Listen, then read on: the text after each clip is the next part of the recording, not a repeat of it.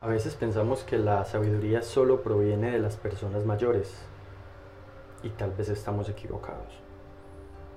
Hoy vamos a conocer la historia de Carolina Londoño.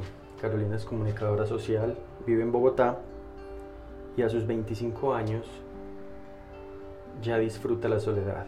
Ella nos va a contar su historia de cómo pasó del miedo a la soledad a quererla y a disfrutarla. Bienvenidos. Bueno, yo me llamo Carolina Londoño Londoño, tengo 25 años, vivo en Bogotá.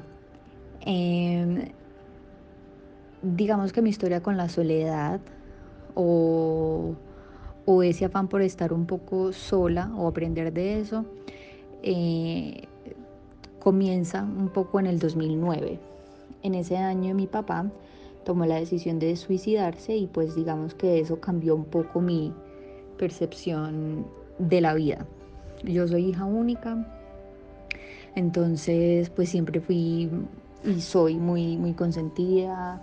Eh, he tenido, digamos, como lo, que he querido pues en medio de, lo normal, pero eso fue como un, un punto de inflexión que lo cambió todo. Uno en ese momento no se da cuenta, pero es un, es un hecho que te marca la vida para siempre. Y eso hizo que yo me convirtiera en una persona muy cerrada para algunas cosas y muy insegura. Y me dediqué mucho, fue como a darle todo a los demás y nunca como a, como a pensar en mí, porque ya me daba miedo como todo.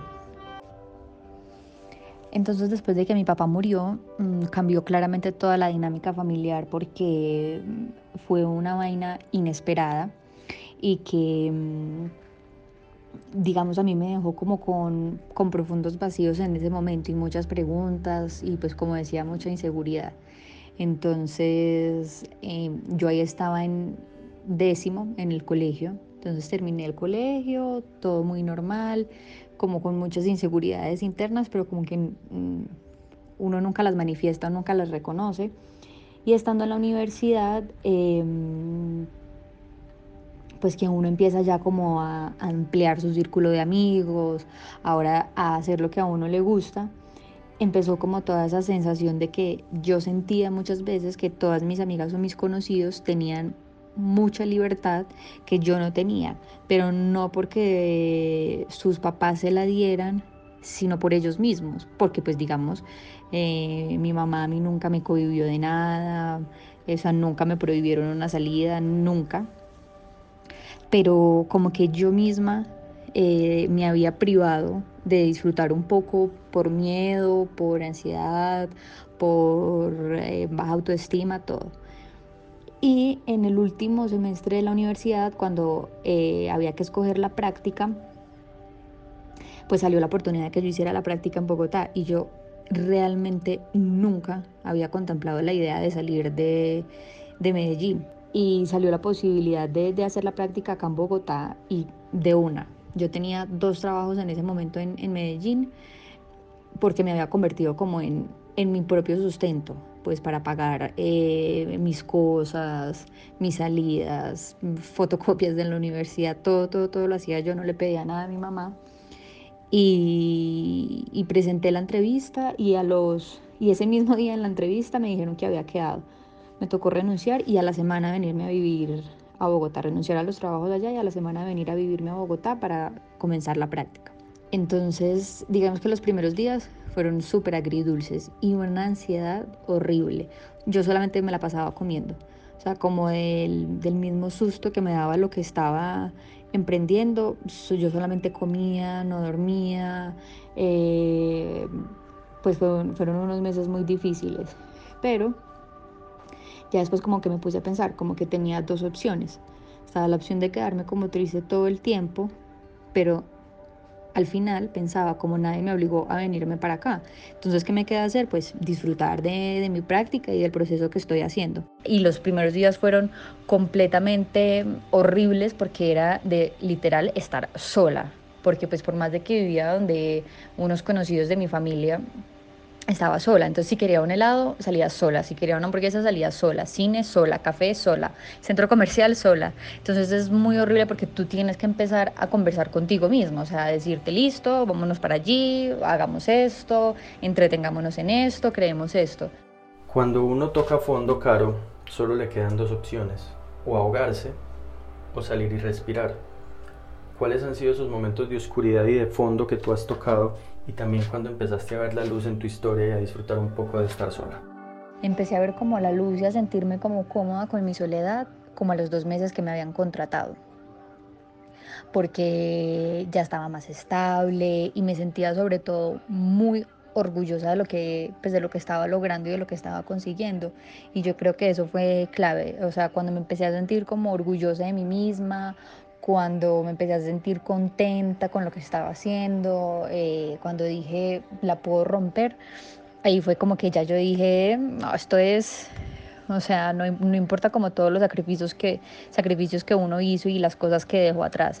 Y empecé a disfrutarlo al máximo y me empezaban a llegar amigos acá, eh, empecé a conocer gente, eh, me disfrutaba más una salida sola y me volví extremadamente independiente. Recaídas, obvio uno tiene muchas y obvio uno las tiene en los días importantes. O sea, para mí un día de la madre pues eso es de llanto y entonces uno empieza otra vez eh, como a ver las fotos de la familia celebrando todo, entonces bueno, duele en los cumpleaños, todo, pero mira que ya no es como el mismo dolor de antes. Antes, por ejemplo, yo iba a Medellín y yo sabía un día antes de devolverme, a mí me daba dolor de estómago, dolor de cabeza, lloraba, em, cuando me iba a regresar, o sea, no hacía sino llorar y ahora voy y obviamente cuando me regreso me da duro, pero como que tú ya te sientes extranjero en tu propia ciudad, o sea, como que yo voy y yo digo como, uy, me hace falta como mi casa, pensando en Bogotá, me hacen falta mis cosas, pero pensando en Bogotá, no tanto como en la ciudad, sino como en el espacio y en esa independencia que uno gana. Finalmente, Caro, ¿qué aprendiste entonces de la soledad? ¿Qué, qué enseñanzas has recibido? Y también qué mensaje le darías a esas personas que, que apenas están enfrentando la soledad, que hoy arrancan y que están buscando a alguien que les cuente qué puede pasar. Lo que aprendí de la soledad es que es un viaje de autoconocimiento y que uno no está solo, porque en todo ese proceso de, entre comillas, soledad, uno tiene lo más grande que es a uno mismo y uno aprende a conocerse, a vivir con uno, a saber cuáles son sus debilidades, sus fortalezas, en lo que es bueno, en, lo que no. Entonces creo que todos en algún momento necesitamos, eh, así sea 10 minutos eh, de soledad con nosotros, porque es ahí como donde uno encuentra esas cosas que no va a encontrar en nadie más. Es, es mejor dicho, se puede resumir en que la soledad es como el el espejo, no hay de otra, es el espejo en el que uno se ve con lo bueno y con lo malo. Un mensaje para las personas que apenas están enfrentando a la soledad es que la disfruten y que la gocen y que evidentemente va a haber muchos momentos malos, pero si uno la aprende a ver por el lado positivo, eh, como de descubrimiento interior, uno se da cuenta que está mucho más llena y que cuando sales de ella, cuando conoces a otra persona o cuando la vida te lleva por otros caminos, eh, te das cuenta que es mucho mejor de lo que pensabas al inicio. Mucho mejor de lo que pensabas en el inicio. Entonces, la soledad como un proceso de cambio y de transformación que nos puede ayudar a ser mejores. Esta fue la historia de Carolina Londoño. Eh, este es uno de los podcasts de la revista Con Fama, específicamente de nuestra edición de Soledad que Transforma. Vienen más y estén atentos. Un abrazo.